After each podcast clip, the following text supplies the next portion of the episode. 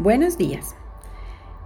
Hoy ya llegamos al Sutra 57 o Sutra 6 del capítulo 2 de Patanjali y nos habla sobre el egoísmo.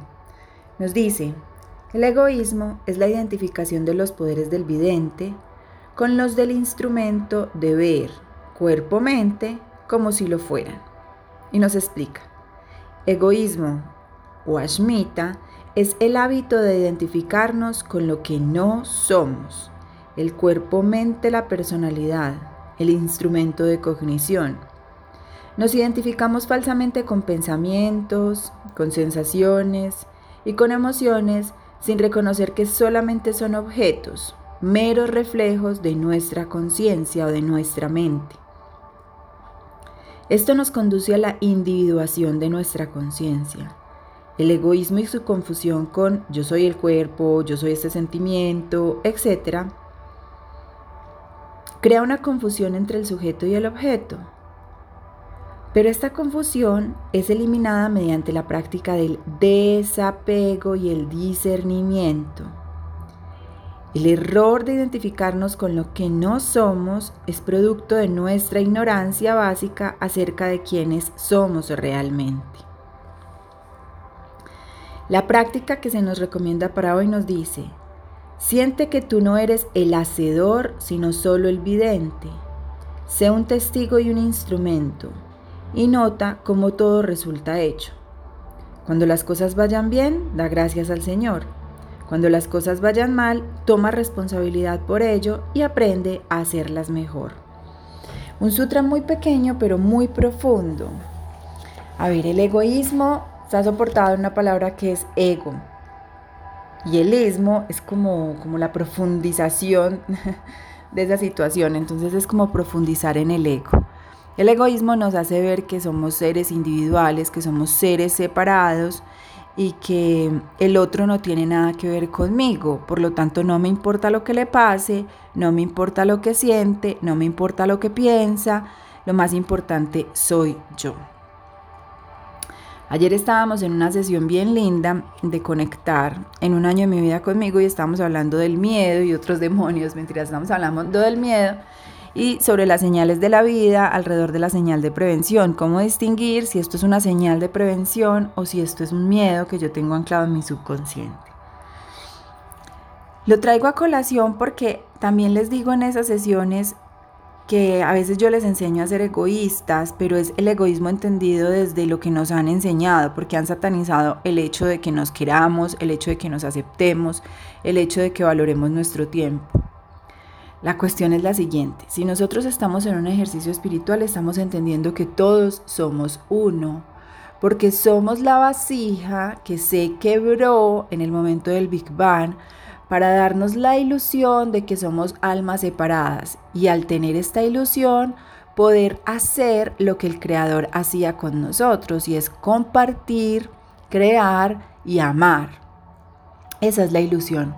Pero cuando yo entiendo eso, que tú eres parte de esa vasijita, que yo también soy parte, que juntos formamos un solo, llamémoslo así como cuerpo de vasija, una sola alma, pues entonces yo entiendo que si yo me respeto, yo te respeto, que todo lo que yo hago bonito conmigo, lo hago bonito contigo.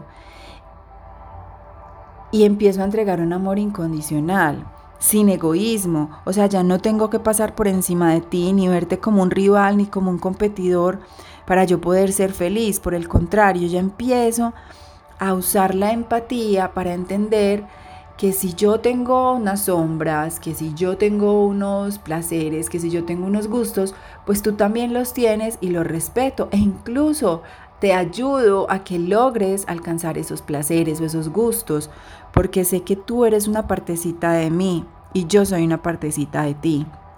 Entonces ahí ya no hay tan, ya no hay egoísmo, ya no estoy haciendo las cosas solo por satisfacción propia, sino que busco al satisfacerme, al generar placer, al hacer lo que amo, al ser feliz, busco la armonía con todo lo demás, porque entiendo que todo lo demás hace parte de mí y yo hago parte de todo lo demás.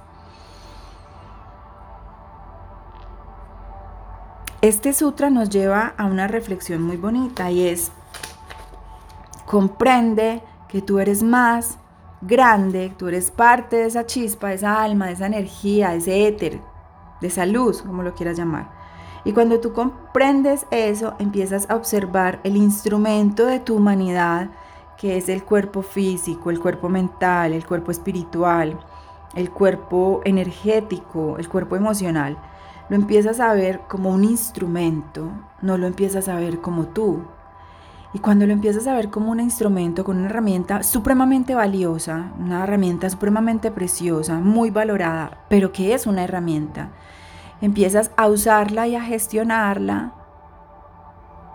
de una forma totalmente diferente, porque el cuerpo ya no eres tú, porque las emociones ya no son tú, porque la mente y los pensamientos ya no son tú. Se abre y se despierta ese observador interno que te ayuda a entender cuando una rabia aparece, cuando la ira aparece, cuando la tristeza aparece. Te cuenta una historia y esa historia habla de cómo ese cuerpo, instrumento de esa alma, está siguiendo un camino que tal vez no le corresponde, está siguiendo, está demasiado aferrado a una situación que debe soltar y dejar ir porque las cosas en este plano son finitas. Te está contando una historia y lo que haces es activar ese observador, activar ese evidente, leer la historia, aprender de la historia, curiosear esa historia y seguir adelante. Pero cuando tú eres la emoción, cuando tú eres triste, cuando tú eres deprimido, cuando tú eres ansioso, no hay observador allí. Simplemente te tiras al piso, te tiras en tu cama, no te levantas porque eres esa emoción y estás identificado con algo que no eres tú, con la ilusión. Muy bien, entonces aplicar el desapego, activar ese observador y a verte como un ser muchísimo más grande que los cuerpos que habitas, a valorar esos instrumentos maravillosos que tienes para vivir esta condición humana, pero sin dejar de entender que siguen siendo instrumentos. Tú eres algo muchísimo más grande, tú eres una chispa de luz, tú eres un trabajador de luz, tú eres energía infinita que se manifiesta físicamente para crear algo en beneficio de toda la humanidad en este momento presente, en esta situación específica y en estas condiciones que vivimos hoy tan particulares. Les mando un abrazo, les deseo un maravilloso día y bueno, mañana nos vemos con un siguiente sutra.